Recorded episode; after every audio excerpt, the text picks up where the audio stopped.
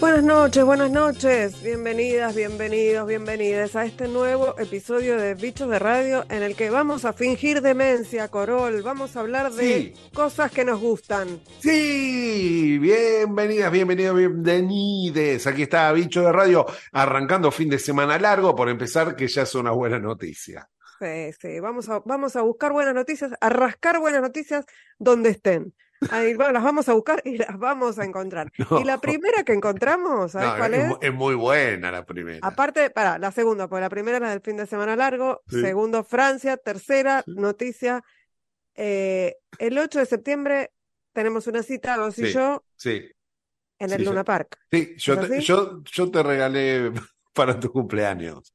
Sí, me regalaste para mi cumpleaños una visita al Luna Park a ver nada más y nada menos que a Agarrate Catalina, una de las murgas más grosas de Uruguay. Sí, sí, sí, sí. Mi murga de cabecera. Murga de cabecera y además a mí, gente amiga, eh, toda, toda la gente de la Catalina. Y, vamos a hablar con Yamandú, ¿es verdad que vamos a hablar con Yamandú Cardoso? Es verdad que vamos a hablar con Yamandú Cardoso, fundador, creador, bueno, responsable todo eso de Agarrate Catalina y a quien yo te, te, conté, no me acuerdo si te lo conté al aire o te lo conté fuera del aire, que estuve viendo a la, a, la Catalina en el show de los decadentes, en el, que tocaron en el Movistar Arena, en pantalla gigante, porque hicieron un tema juntos en uno de los tres discos con versiones que hicieron los decadentes, que se llama ADN.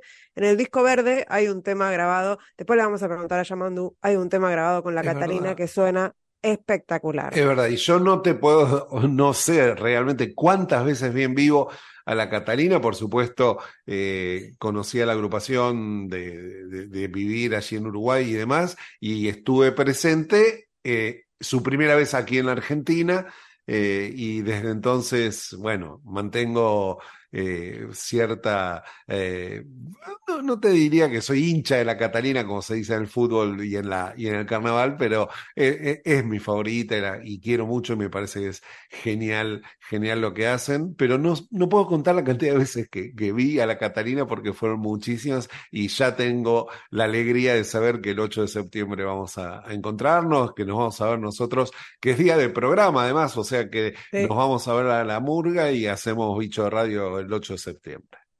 Bueno, y basados en esa gran noticia, vamos a directamente a la entrevista, así no demoramos más esta situación. Arranque, que toque la murga. Voces y protagonistas de la historia. Adrián Corol e Ingrid Beck son bichos de radio.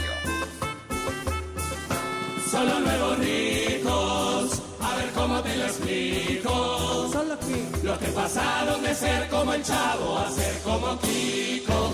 Los que ayer no tenían un peso y hoy derrochan riquezas y excesos.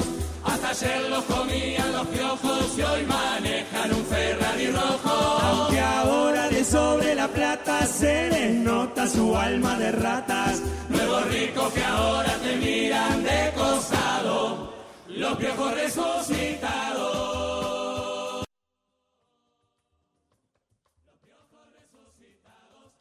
Bueno, como avisamos antes y con toda la alegría que eso significa y además que ya tenemos nuestras entradas, eh, vamos a presentar al invitado de hoy con, bombos y platillos. En este caso, además, viene bien con bombos y platillos, ¿no, Corol? Sí, sí, con, con, cuerda de, tambor, eso le podemos poner zurdo, redoblante, platillo, eh, y ahí está la batería de Murga para darle la bienvenida a, a Yamandú Cardoso, eh, referente, uno de los fundadores, director responsable de Agarrate Catalina, que, como decíamos Ingrid, ya en nuestro país eh, mucha presentación no necesita porque se han hecho también eh, muy, muy de, de este lado de, del río también, la Catalina. ¿Cómo anda, Yamá? ¿Cómo andan, chiquilines? Bueno, qué suerte charlar con ustedes. Sí, suma, todo, todo, todo instrumento de percusión funciona cuando lo que hay que hacer es es compartir la, alegría y el ritmo de charlar. Obviamente es compartida de este lado, un, gusto como siempre, saben que les agradezco un montón cada ratito que se hacen para contar en, qué anda la Catarina, que por suerte con, es con lindas novedades. Sí, bueno, la- los vamos a ver el, el 8 en el Luna.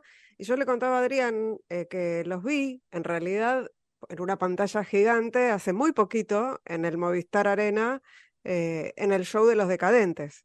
Sí, claro, estuvo divino, la verdad que, mm, que, que bueno, que eh, nos cruzamos con, con los Deca por primera vez, digamos, por primera vez como, como colegas, digámosle Sí, así, eh, en, en 2011, ya hace 12 años, cuando hicimos tres shows acá en el, en, en el teatro de verano, tres teatros de verano, eh, con, en una especie de festival que era Los Decadentes de la Catalina y no te va a gustar. Y estuvo Mm, divino, una, fe- fecha triple increíble y en la que, además de divertirnos un montón y gozarnos con, con- con toda la música de los Deca, eh, bueno, pudimos compartir y empezar a, a- a- a generar este intercambio y cosa, cosa, este, eh, cosa en común que, que- que- que- fue como el, inicio de ese, de ese camino. Y a partir de ahí hemos, hemos estado cruzándonos acá, allá, este, cantamos juntos por primera vez en el, en el Estadio Centenario, en uno de los partidos previos al al Mundial, en la noche divina. Nunca habíamos cantado así en el estadio de esa manera con tanta gente, lo hicimos con ellos, entiendo que ellos tampoco, estuvo divino, el público los recibió eh, como, como locales realmente. Y cuando nos llegó la invitación de, de- de cantar este, eh, El Negro José, eh, bueno, mm, no dudamos ni, ni un momento, que es una canción que también este, después leíamos la historia y tiene que ver con, con, con Montevideo, con el candombe, con el, con un barrio, que además es el barrio nuestro de nacimiento, que es el, el buceo nuestro en el sentido de ujú, Tabaré Martín y mío. sí. Y justo en el estudio donde la grabamos, de- eh, es, hay a muy poquitas cuadras de donde suponemos, después por la búsqueda, se inició esa canción en los ranchos de pescadores de la playa Buceo. Así que todo cerró como tenía que cerrar y grabamos un, lo grabamos en videíto, además de grabarlo en video, para, para poder participar con, con ellos en el Movistar Arena, que por lo que vi, este, por la tele y en la transmisión, estuvo increíble, ¿no?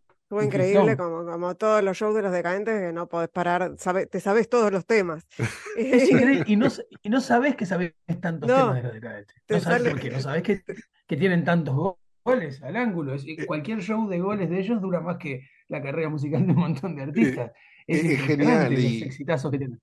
Eh, genial y pensaba a propósito de esto también eh, otros cruces, otros toques eh, con León, con Baglietto. eh, bueno, los, los vi muy tentados en un video de una hermosa canción llamada Esperanza de Silvina Moreno. O sea, eh, sí, de- sí, mucho, mucho eh, cruce, ¿no? Con, con artistas ha logrado la. Catalina en estos años. Y, y- y bueno, y eso es, es, es riqueza, es, Mm, porque es, este, es sin duda que, que- que primero gozo de, de- de compartir con gente que vive con la misma intensidad que vive este colectivo la música, gente que tiene también su vida cosida a, la música, a, la experimentación, a, la búsqueda de la belleza desde ahí, que es también, como en nuestro caso, su, manera de resistir al mundo y de entenderlo y de relacionarse con el mundo, ¿no? Entonces, cuando eso sucede y empezás a, contarte cosas eh, para un lado y para el otro, eh, entendés que no hay mucho que explicar y todo sucede. Y, pasó con gente de todos los estilos. Bueno, lo que nos decías de Silvina. Silvina nos encantó, se vino hasta Montevideo para grabar la canción, especialmente vinimos, grabamos. eh, cuando estábamos de gira, eh, no encontrábamos la vuelta para poder grabar, para poder participar, porque ella necesitaba sacar sí o sí el video. Y como esto que, que te digo, eh, cuando las cosas cierran, eh, la única fecha porque se suspendió un toque no sé qué, que pasó, era en Tucumán. Se fue hasta Tucumán y además resultó que su familia es de allá que tiene tremendo vínculo con la ciudad y ya aprovechó y estuvo divino. Y así como con Silvina, como con León, que además es una referencia absoluta para cualquier persona que quiera hacer una canción, yo le recomendaría que, que mire a León, que es como un superhéroe, eh, con otros superhéroes así como, no sé, con Baglietto, tocar con Juan Carlos, que se venga ahora para Montevideo, tres fechas a, la- a las tres presentaciones de, la Van Premier del disco de Tabaré, eh, compartir, irnos después con él al bar a, tomar una y a charlar de la vida y, a tomar otra más y seguir charlando más rato y arreglar y desarreglar el mundo en, una madrugada, es- escucharle su, su camino contado eh, sin ninguna pretensión, ¿viste? Eh, sino con, con, todo cariño y con todo afecto. bueno, un, un, montón, los no te va a gustar mismo, ¿viste? Que, mm. que, que, si bien generacionalmente, digamos, estamos más o menos en el mismo lugar, han tenido también un, un recorrido en, en, en, kilómetros y en, y, y, en experiencia alucinante, un montón. Bueno, cuando hacemos, cuando hacemos las cantarolas, esa, esa mm. especie de, mm. de, peña, de formato peña, que, que bueno, que aprendimos a, a, a, querer y a ver y a, y a desear eh, estando de gira por, por vuestro país. Eh, con la, en la cantarola, no sé, creo que debe ser más de 70 artistas entre uruguayos y argentinos que, y uruguayos y argentinas que, que tocamos de, todos los palos, desde Andrés Jiménez, el cantante de Animal, con el que tenemos tremenda onda también, que también grabamos una canción con él, pasando por Los Tabaleros y, y Arbolito y, y, y Silvina Moreno y, eh, no sé, de tipitos y eh, un grupo de folclore de Santiago del Estero, un, cuartetero pero de Salta, los Caligari, eh, Rey Toro, la banda de metal más grande del Uruguay, todo, todo, el Urbano Guerrero, este, hemos hecho, nos hemos cruzado en el en el escenario, eh, Trotsky, Trotsky Vengarán, los buitres, mm. eh, viste, desde el punk a, la canción melódica, las milongas extremas, un cuarteto de guitarra que hace, que, eh, con el que cantamos la semana pasada, que nació haciendo versiones de extremo duro en milonga ciudadana. Una cosa increíble. Y, y ahora, este, bueno, encontraron ya desde hace mucho tiempo su propia identidad compositiva y componen temas que están buenísimos, son rockerazos, así como, como, como en un momento era tremendamente rockera haciendo tango ortodoxo la Fernández Fierro, ¿viste? Eh, de ese estilo así son las milongas. Bueno, la Fierro, con, con mm. mil veces cruzándonos, por, por María, cuando laburaba con ellos, con Sago. Con... No sé, eh, la verdad que, que, los cuento y, y, bueno, me parece, eh, me, pone muy feliz haber hecho toda esa, esa, esa mezcolanza, ¿no? Este, ejercer tanto la libertad, disfrutar de, de, lo maravilloso que hacen otros colegas y otras colegas, ¿no? Eh, eh, treparse a esa canción, eh, agradecer la generosidad que te presten una canción para que vos le grites arriba y, y, que, que, vos la, la, la, deformes para reformarla y para construir otra cosa, con, la propia complicidad de quien la escribió, que esa gente asista a esas versiones con, con gusto y con alegría también. Es, e, e, es, a, mí, eh, se me hace que estamos hablando de eso que te decía, de riqueza, ¿viste? De, qué suerte todo eso que me pasó, qué, qué, suerte que, que, lo pude hacer y ojalá que, que nos siga pasando. Yamandú, estamos hablando con Yamandú eh, Cardoso, uno de los responsables, máximo responsable de, de, Agarrate Catalina, que se presenta el 8 de septiembre en el Luna, eh, aquí en Buenos Aires. Eh, ¿Qué podemos esperar del Luna, Yamandú? Eh, bueno, mucha emoción seguro, porque, porque ya estamos este, atravesados por la emoción con eh, ya nomás de, de, pensar, de ir viendo cómo, cómo se van agotando esas entradas, cómo seguramente esté lleno em, en estos contextos regionales, ¿no? En los que es em, una moneda es, es una fortuna y, y, y, en tiempos de, de, repecho y de ajustarse el cinturón, que la gente elija juntar manguito tras manguito para ir a, a participar de, de, un festejo artístico, eh, porque se te ocurre a vos hacer una fecha de cumpleaños y autorregalarte eso, mm. es increíble, es tremendamente emocionante. Eh, entonces, bueno, ya a partir de ahí, con una barra muy contenta de, de revisar eh, de enfrentarse a su repertorio y tener que, elegir qué cosas hacer eh, con, amigos y amigas que van a participar. Eh, yo creo, y yo estoy seguro que para la Catalina va a ser una fiesta, espero que esa fiesta también se, se expanda desde, desde el escenario a todas las, las tribunas del Luna y a, y a la calle cuando terminemos de, cantar y, bueno, y, demos por finalizada la función entre, entre toda la gente. Un show larguito, porque bueno, porque estos shows de retrospectiva y digamos de, repaso, eh, no te digo que dure 22 años, pero, pero un par de horitas seguro que va, va, a tener que durar, por, por esto que, me preguntaba Adrián también sobre los cruces, seguramente algún cruce, alguna combinación, alguna mezcolanza con amigos y amigas vamos a hacer ahí en en el Luna también, porque para eso son los cumpleaños, para festejar entre amigos, entre amigas. Eh, entonces yo diría eso, que un show emocionante, ojalá que divertido, em, larguito y sin ser maratónico, no queremos pudrir a la gente, pero y también emotivo. Bueno, excelente. me lo vendió, me lo vendió. Yo,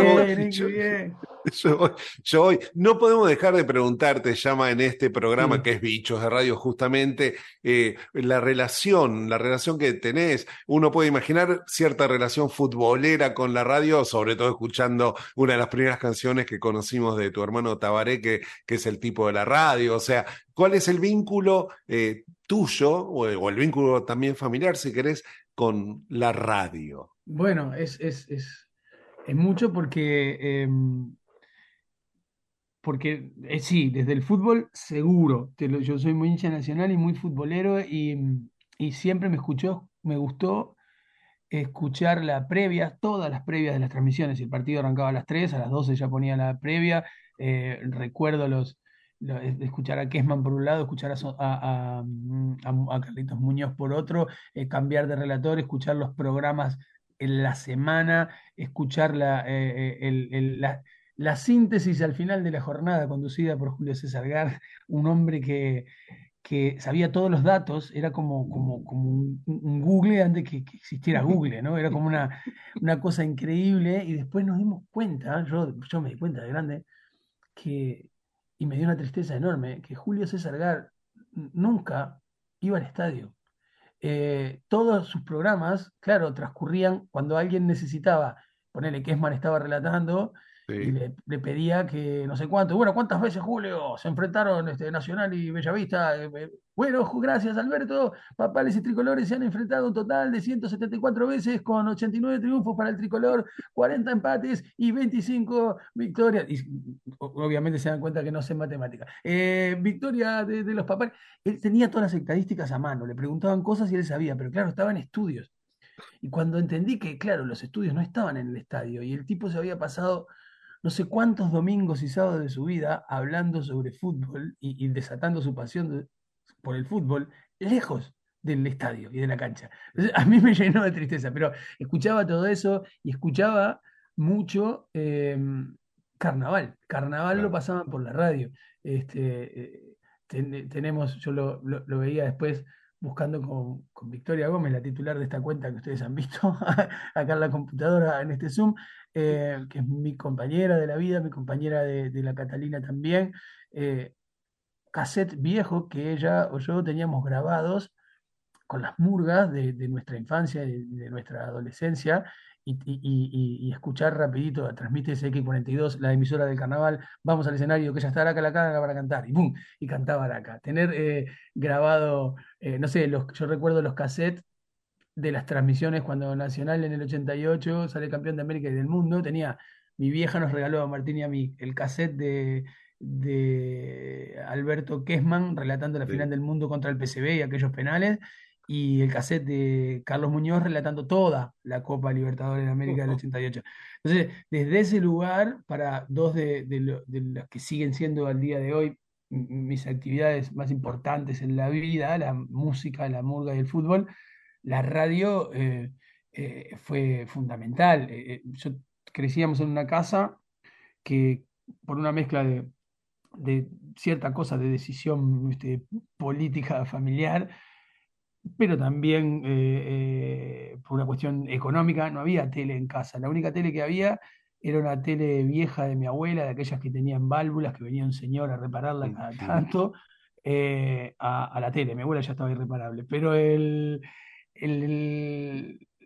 terminó funcionando la tele de la abuela Chichita como un teatro, una vez cuando el señor no pudo reparar más la tele, entre mi viejo y mi abuela se dieron manija y, esas teles grandotas con un mueble de cármica se transformó en un retablo de títeres que había hecho mi papá. Y eso era lo único que, que se parecía a una tele que había en casa. Después la radio. Entonces, los rankings de las primeras cosas que pasaban música de rock de otros países, la llegada que teníamos, no teníamos mucho acceso a, el tocadiscos era como un objeto sagrado que lo usaba y lo manejaba un adulto siempre en casa.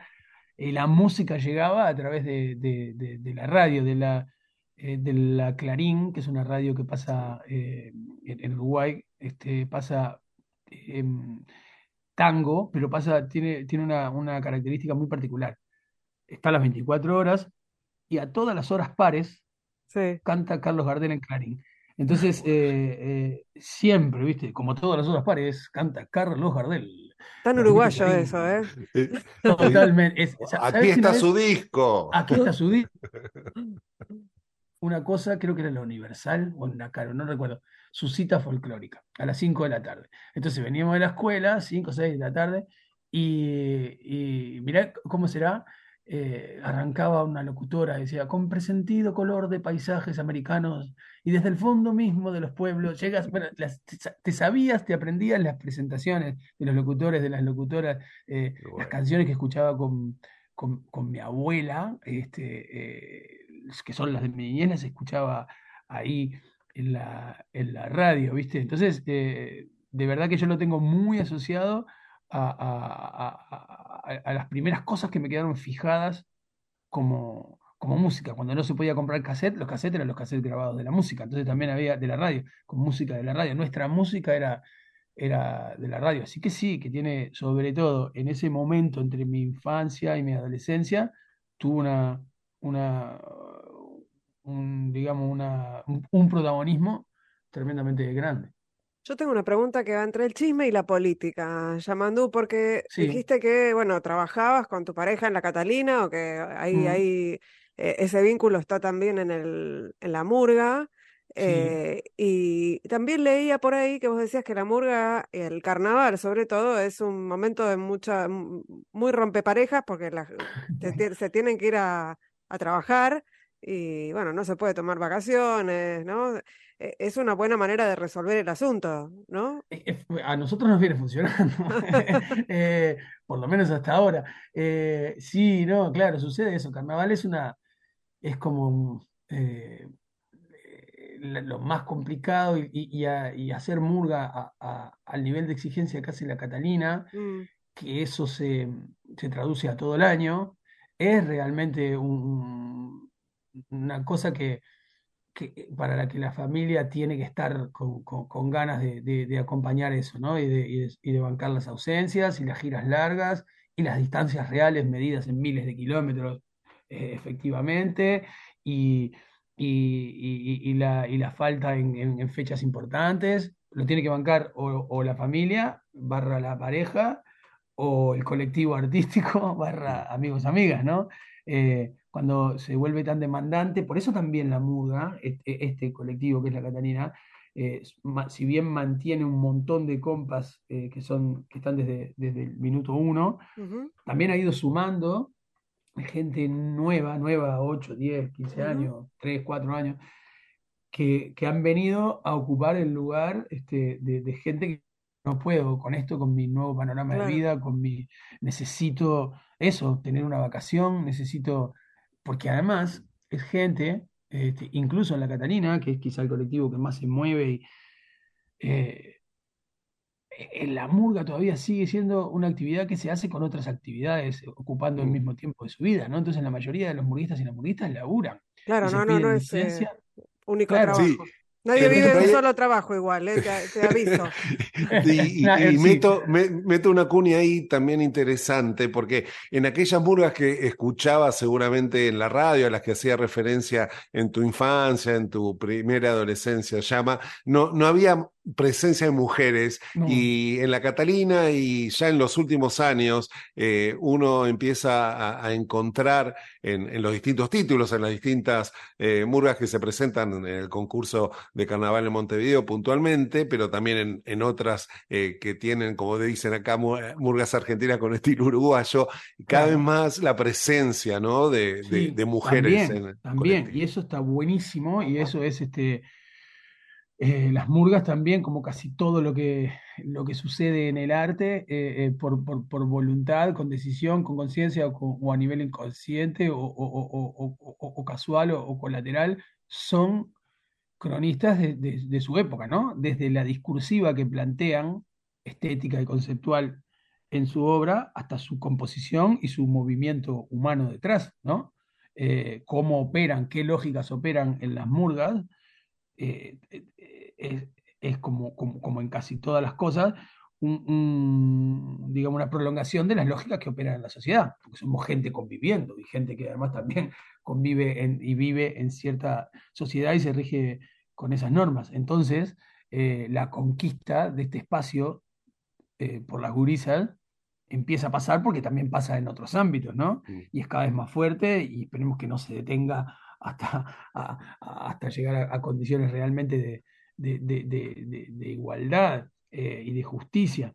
Em, en la Catalina no nos sorprendió esta necesidad de incluir ahora compañeras en la murga, tanto sea por verdadera convicción o, aunque sea por, conveniencia ¿no? Este, estratégica y, táctica de, bueno, necesitemos, necesitamos, tengamos, porque ahora se ve bien, se ve bien con buenos ojos, por lo que sea está funcionando. Y eso es lo que yo más festejo. Eh, como te decía, a nosotros los varones de la Catalina eso no nos sorprendió porque esta murga nació así, nació mixta. Eh, y te diría, eh, porque bueno, porque éramos una barra de amigos y amigas que, que hablábamos de carnaval y que estábamos alrededor de otras murgas. Y, que cuando decidimos hacer una murga decidimos jugar a ese juego en conjunto. Entonces no, bueno, no nos importó este, el, el, género, sí que fuera gente que cantara bien y que fuera murguera, ¿no? Y bueno, armamos esa, eh, sin hacer ningún casting, armamos una murga con gente que, que tenía necesidades y ganas de hacerlo. Pero había dos gurisas más también, estaba la Chechi, estaba Gulma. Eh, pero fundamentalmente las murgas jóvenes pudimos encontrar este, esa posibilidad porque alguien tomó una decisión en un momento, una decisión política, cultural, que estuvo buenísima, que fue decir, bueno, las murgas jóvenes, esto que está explotando, que empezó en el 98 mm. con una murga, que siguió en el 99 con siete, y que en el 2000 ya eran como 30, y para cuando se presentó la Catalina en el 2001 eran como 40 murgas de la nada, bueno, ¿cómo lo legislamos? ¿Qué, bueno, ¿qué, tiene, qué, puede ser? Bueno, un tiempo de, no puede durar más de, no sé, 40 minutos un espectáculo para que todo el mundo pueda presentarse. Mm, mm, es ilimitada la cantidad de gente que quiera formar parte de la murga. Lo único que tiene que ser es ser personas menores de 30 años para dar espacio a la juventud y eh, que si tu murga es toda de gurises, tengas al menos dos chiquilinas y si es toda de chiquilinas, que tengas al menos dos gurises. Alguien decidió eso y la rompió toda. Mm. Eh, a partir de ahí, todas las murgas jóvenes tenían que ser mixtas. Y a partir de ahí, eh, nuestra identidad se definió por eso también. Sabes que en uno de estos últimos 8M, eh, para el paro de mujeres, la Catalina discutimos qué, hacer y las gurisas nos plantearon que ellas querían parar y que y una decisión que también tomaron otras murgas, sus partes solistas, sus participaciones, eh, se resolvió que, resolvieron ellas, y nosotros acatamos esa decisión, que no las cubriera nadie. Así mm. la ausencia claro. se visibilizaba eh, en, su totalidad. Tenía sentido. Tenía sentido. Y ¿sabés qué fue impactante y emocionante cantar este, sin ellas en el escenario? Porque fue rarísimo, porque vimos una murga que cantaba recontra bien, que era recontra linda, que tenía el, mismo rigor que, hasta el tablado anterior en, sus textos, que tenía la misma gana de comunicar, la misma pasión puesta atrás, pero no era la Catalina. Mm. Eso no era la Catalina, la Catalina es con ellas. Y, mm. es además de que es con ellas, porque bueno, eh, son, son, tenemos, es un sistema de afectos, más allá del mío de pareja con Vito, eh, el sistema de, de afecto casi familiar, familiar, sino casi que, que, se desata y que, se sucede entre sus integrantes, eh, también son identitariamente eh, eh, fundamental. La Catalina es una murga mixta y que necesita, por, por cómo también hemos hecho los arreglos y cómo Tabaré le ha encontrado la, la, posibilidad sonora de, de, tener también el registro femenino, la Catalina es con ese registro. Y, es, y, no sonábamos a la Catalina, sonábamos a una murga que estaba re linda, sí, pero no sonábamos a, nuestra propia identidad. Y fue recontra fuerte ver, ver, eso, ¿viste? Eh, y, y, todo lo otro que tiene que ver con, los lazos afectivos y con, y con eh, integrantes de, de, la cooperativa que además también tienen diferentes vínculos en su vida, ha sido un tema eh, que, que también entiendo que le suma, eh, pero que es difícil de, de ejercer. Me pasa también con mis hermanos, con mi pareja, con mi compañera, pero con mis hermanos. Eh, en, en un momento, no sé, Martín, que es mi hermano, estuvo muchos años en, en- en pareja con Caro, que es la hermana de Vito. O sea, yo era cuñado de, cuñado de mi hermano.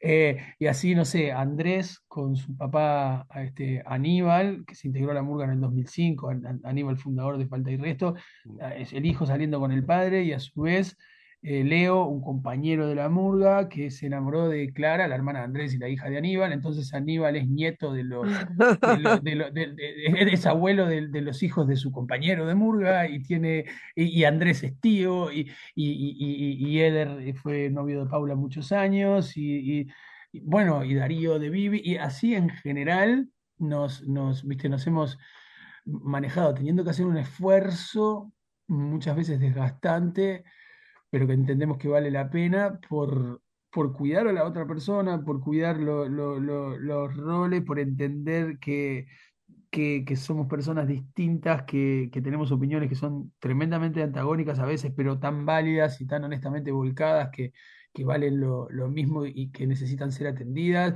Eh, personas que además de ser, como te decía, distintas y con cosmovisiones distintas, eh, convivimos con ellas eh, a un nivel eh, muy hondo de, cantidad de tiempo y de, lugares y de distancia y nos ha tocado pasar de todo.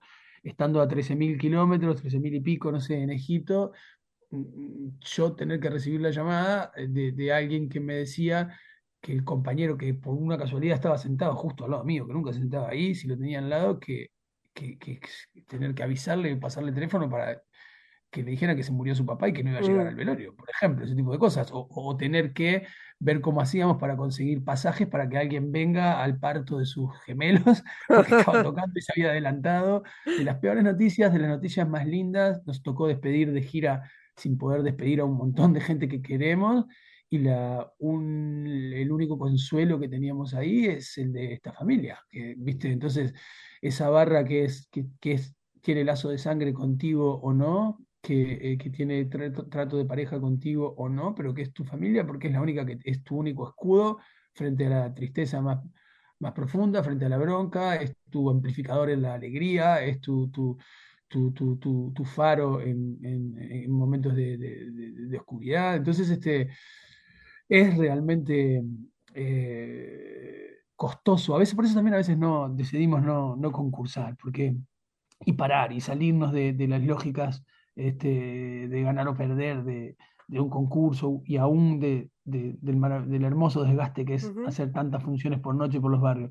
Porque a veces también este, todo esto que te digo de hacer el esfuerzo de que eh, de seguirnos cuidando y aprendiendo y, aprendiendo a ser más tolerantes y, y a ser un poco mejores o un poco menos peores como personas en Mm. el trato con alguien más, en cómo decir las cosas, tiene un costo que es humano, ¿no? De cansancio, de, de- de- de agotamiento más que cansancio, no cansancio de fastidio, sino de, paz, necesito recargar la energía, necesito no ver a toda esta gente que quiero tanto, necesito, necesito extrañarla un poco, necesito verla en otra instancia que no sea la de la competencia, porque además, en el medio de toda esa cuestión humana, está el arte, y el arte Claro. eh, con un nivel de, de exigencia tal que entonces tenemos que decidir rápido hoy quién hace este chiste, quién lo remata, quién canta tal cosa, y de repente no te lo dejo probar a vos, Adrián, porque la primera vez no salió tan bien, y yo como soy el director, digo, "Mirá, que lo haga Ingrid, hay que cortar en velocidad, tomar decisiones que afectan el ego en velocidad, eh, eh, y todo eso también puede dañar, puede romper, viste, una palabra maldicha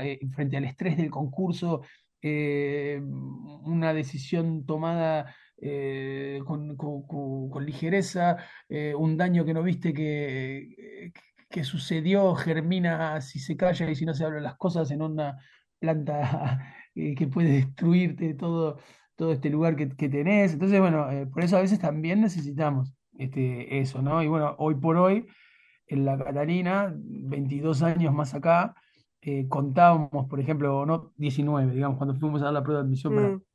para Carnaval 2019, contábamos entre las 17 personas que subíamos a cantar al escenario para la prueba de admisión, 12 que habían estado el ensayo 1.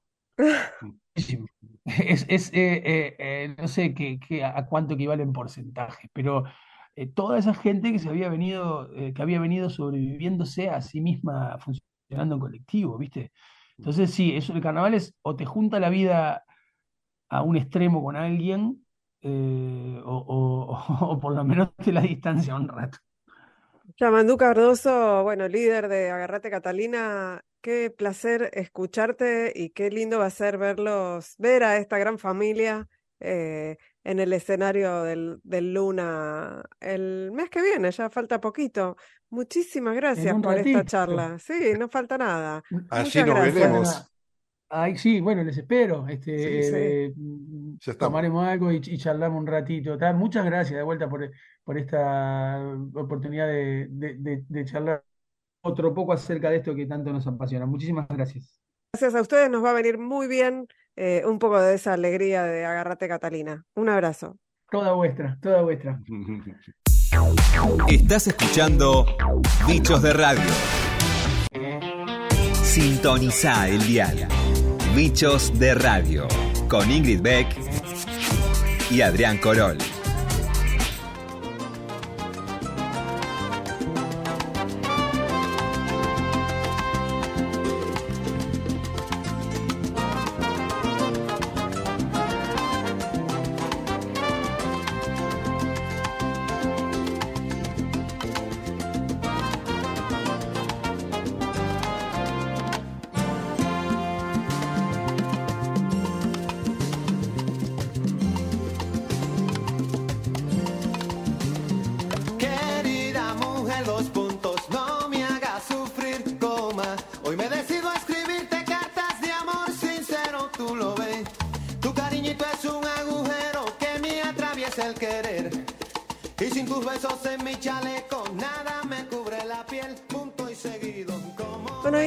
Nuestra sección podcast encontramos uno eh, que nada que ver con lo que venimos a- a- hasta ahora eh, escuchando. Este es un podcast que se llama Epistolar Sí. y son cartas reales interpretadas por artistas. Eh, Epistolar, digamos, busca res- rescatar este, la idea de, las cartas, la, eh, esto que se, se fue desi- deshaciendo, ¿no? Por el Sí. mail, por el WhatsApp, por todo eso. Bueno, eh, los eh, Diego Gemio y Tomás Spray, que son periodistas, rastrearon cartas, eh, cartas que no fueron escritas para ser leídas en voz alta, pero que eh, los actores y las actrices le dan eh, cierta dimensión que vale, hace que valgan la pena ser escuchadas, ¿no? Y acá elegimos una, Ajá. eh, sí, una de John Steinbeck hablándole a su hijo sobre el amor. Eh, sabes que, bueno, sabes quién era Steinbeck, por las Sí, dudas lo refrescamos eh, para todos y todas. Steinbeck eh, escribió un, un clásico que se llama Las uvas de la ira, Mm. ambientada en la década del 30 en Estados Unidos después del crack financiero y eh, además ganó el, el- ganó el Nobel de Literatura, ¿no? Sí. El tipo, perdón, Steinbeck Un grosso. Eh, te- era un Un- grosso, un era grosso. un progresista, estaba Sí, preocupado por, por las clases desfavorecidas en Estados Unidos y eh, Gemio y, y, y su compañero y Sí. Tomás Spray eligieron esta carta en la que eh, John Steinbeck le escribe a finales de 1958 a su hijo Tom para confesarle que está enamorado de, eh, perdón, el hijo le escribe a él una Sí, carta donde le sí. cuenta que está enamorado de una chica que se llama Susan Ajá. y él le contesta con otra carta con su visión sobre el amor. Y quien lee Y- esta carta de Steinbeck es el gran Arturo Sí. Puig, Grande pa. grande pero Justamente. una- un actorazo Sí. eh, grosso. Eh, así que vamos a escuchar en su voz una carta escrita por John Steinbeck a su hijo para este podcast que se llama Epistolar.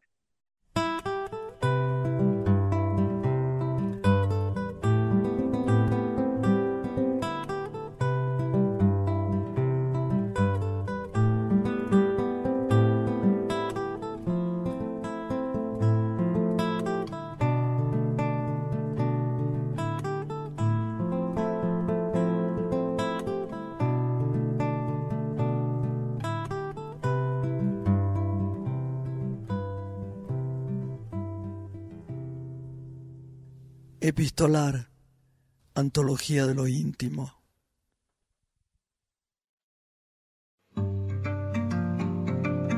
En toda su obra literaria, John Steinbeck tuvo una gran preocupación, reflexionar sobre las injusticias sociales y las clases desfavorecidas de los Estados Unidos. Un ejemplo maravilloso de eso es su novela Las uvas de la ira, ambientada en la década del 30, luego del gran crack financiero. Pero el fin de este episodio no es resaltar la obra del Nobel de Literatura. Esta carta muestra la sensibilidad no ya del escritor, sino del padre. A finales de 1958, su hijo Tom le escribe para confesarle que está enamorado de una chica que se llama Susan. El novelista le contesta esta carta con su visión sobre el amor. Es un texto lleno de ternura y de una gran sensibilidad de un papá.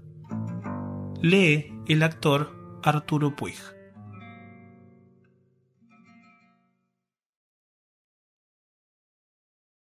Querido Tom, recibimos tu carta esta mañana.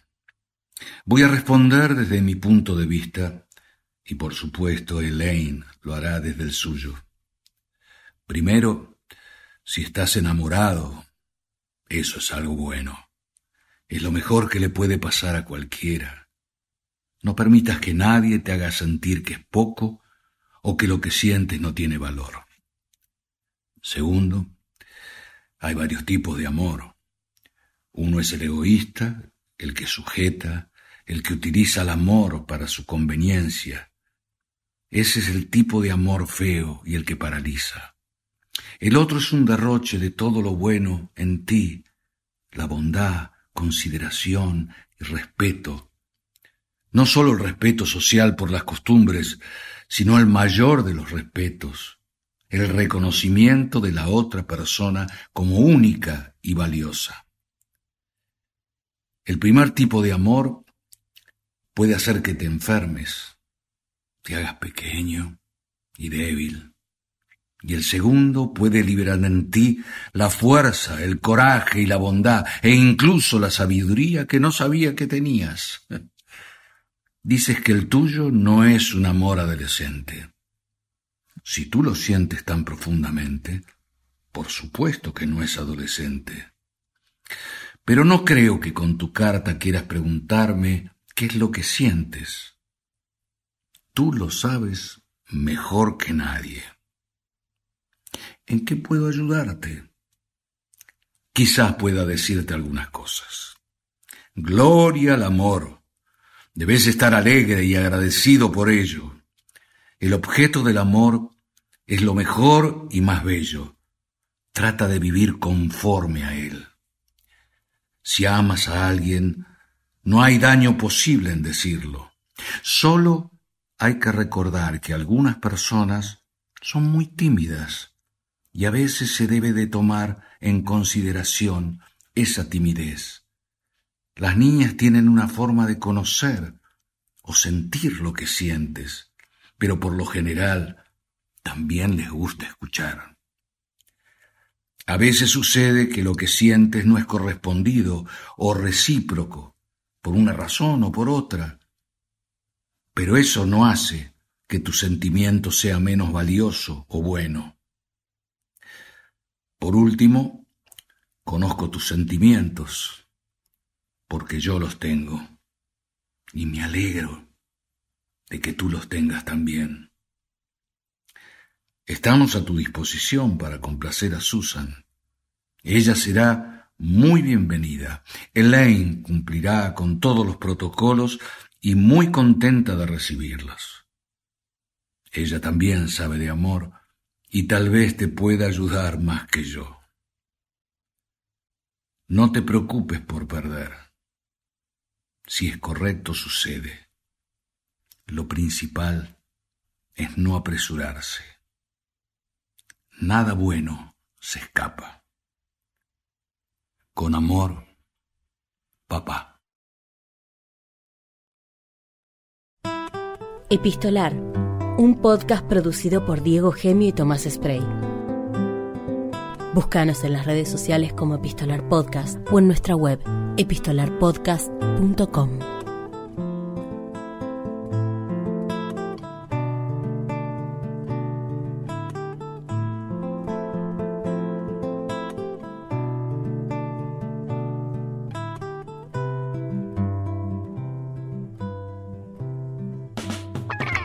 De Radio. Hasta la medianoche. Por Nacional.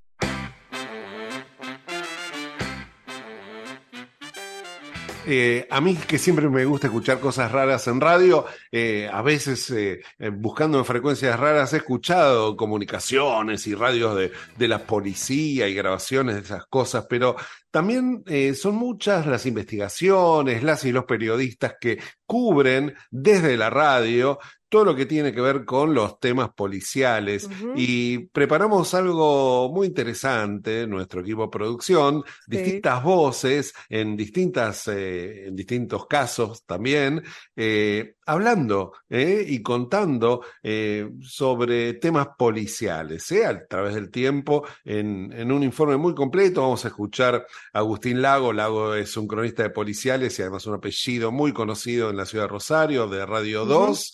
Eh, creo que también vamos a escuchar algo de La Plata, de FM Classic 106.5, Hechos y Derechos, es el programa que habla sobre hechos policiales y judiciales de la ciudad de La Plata y toda la región. Y también va a salir una amiga querida en común, ¿no? La voz por acá, que es la negra Elizabeth Bernassi, policiales de, en Río Negro en LU16, María Laura Santillán. Un, ah, mirá, LR11, eh, eh, la mm, Radio La Universidad de La. Plata. Sí, sí, Sí, sí, una columna de policiales históricos que hay ahí en Radio Universidad de La Plata a cargo de Hernán Martí. Es verdad. Y Mariana Carvajal con Rey, Siete Casas en Radio con Vos. ah, Y cierra el maestro. El ¿eh? maestro de los El policiales, maestro. sí, señor. El señor Patán Ricardo Regendo Orfer, ¿eh? en la casa invita por AM750. Todo para este informazo ¿eh? de la radio y los temas policiales.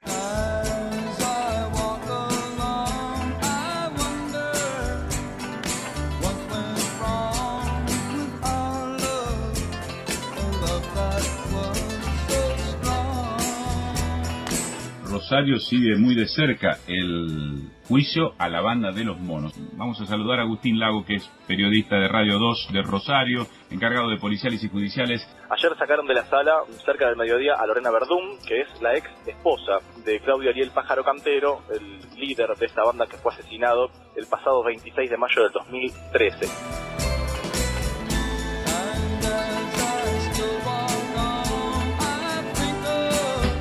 Hechos y Derecho, el primer programa en radio sobre hechos policiales y judiciales, con la conducción de Alejandra Castillo y Pablo Funaro, desde ahora y hasta las 15. Damos aquí entonces comienzo a esta nueva edición de Hechos y Derecho por la 106.5 y siempre, como todos los días, con una agenda enorme de temas. Alejandra. Sí, el tema más destacado de hoy es el hallazgo de 400 kilos de cocaína en la embajada rusa en Argentina.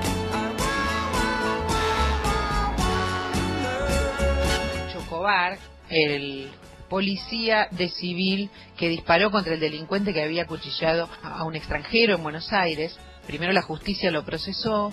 El gobierno decidió tomar partido en el asunto y avalar la actuación de un buen policía, según la ministra Patricia Bullrich.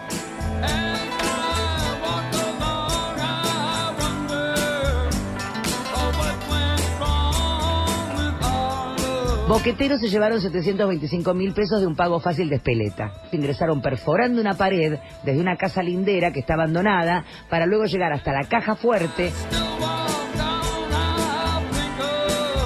Uno no sabe qué más se pueden robar, pero en este caso ha sido algo realmente que no lo teníamos ni planteado ni pensado. Me robaron 700 plantas de manzana. Los primeros días de octubre terminamos de plantar ese cuadro de manzana. El lunes cuando volvimos a la chacra faltaban esas plantas. Yo a mí nunca me había pasado que me hayan robado plantas enteras así, que me las hayan arrancado y llevárselas. La historia policial argentina tiene algunos casos que podemos llamar como curiosos o raros. Uno de ellos es precisamente el de Florencio Fernández, que fue un asesino serial oriundo de Tucumán y al que se lo conoció, como dijimos, como el vampiro argentino o el vampiro de la ventana.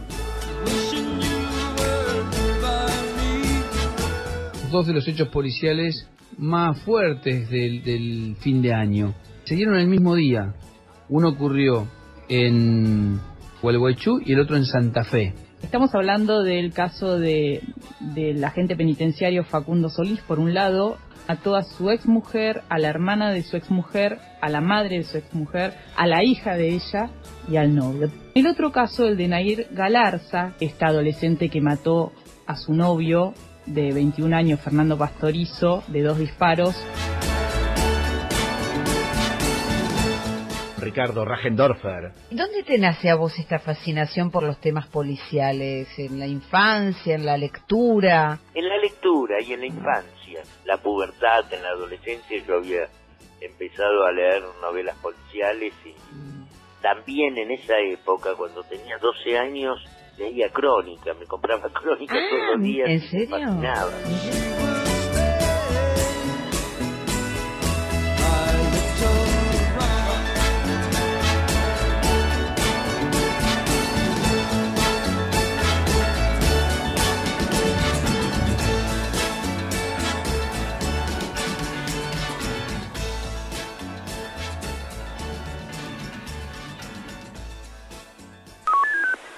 Pelea, una pelea, se interpreta como pelea en vía pública, un masculino con una motocicleta.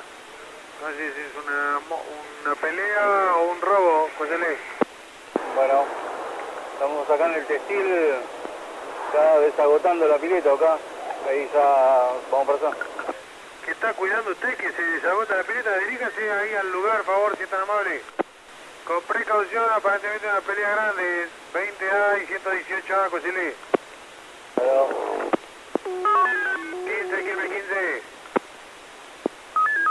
121 y 4, tenemos una pelea ahí entre vecinos. 121 y la otra. 4, 4 Figueroa. bueno. ¿Encontraron a alguien ahí? Negativo, estamos dando vuelta acá por la zona. Adrián Corol, Ingrid Beck, Bichos de Radio. Por Nacional. Y bien, Corol, se nos terminó otro programa, bien arriba, bien arriba, bien, eh, bien hablando de cosas que nos gustan, escuchando radio, podcast, eh, hablando con el querido Yamandú Cardoso. Y nos vamos contándoles que quienes hacemos este programa en la producción, eh, Silvana Avellaneda, Marianela Cantelmi y Eric Domerg, eh, nuestro community manager Ponele, que es Hernán Zigotti, en la web y en las redes está Martín Bibiloni, la edición de audios está a cargo de Ingesta. Y vos y yo nos reencontramos con toda nuestra audiencia el próximo viernes a las 11 de la noche aquí en la radio pública, ¿no es cierto? Así será, que tengamos un buen fin de semana largo y el próximo viernes volvemos aquí a Bichos de Radio, esto que es apenas Un programa de radio. raffreddore c'è qualcosa di molto facile che io posso fare. Accendere la radio e mettermi a ascoltare. Amo la radio perché arriva dalla gente. Entra nelle case ci parla direttamente. Se una radio è libera ma libera veramente. Mi piace ancora di più perché libera la mente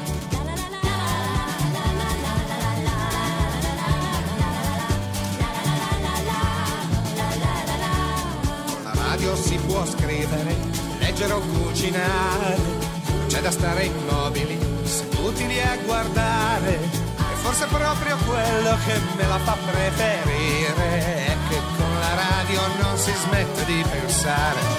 Amo la radio perché arriva dalla gente, entra nelle case e ci parla direttamente. Se una radio è libera, ma libera veramente, piace anche di più perché libera la mente.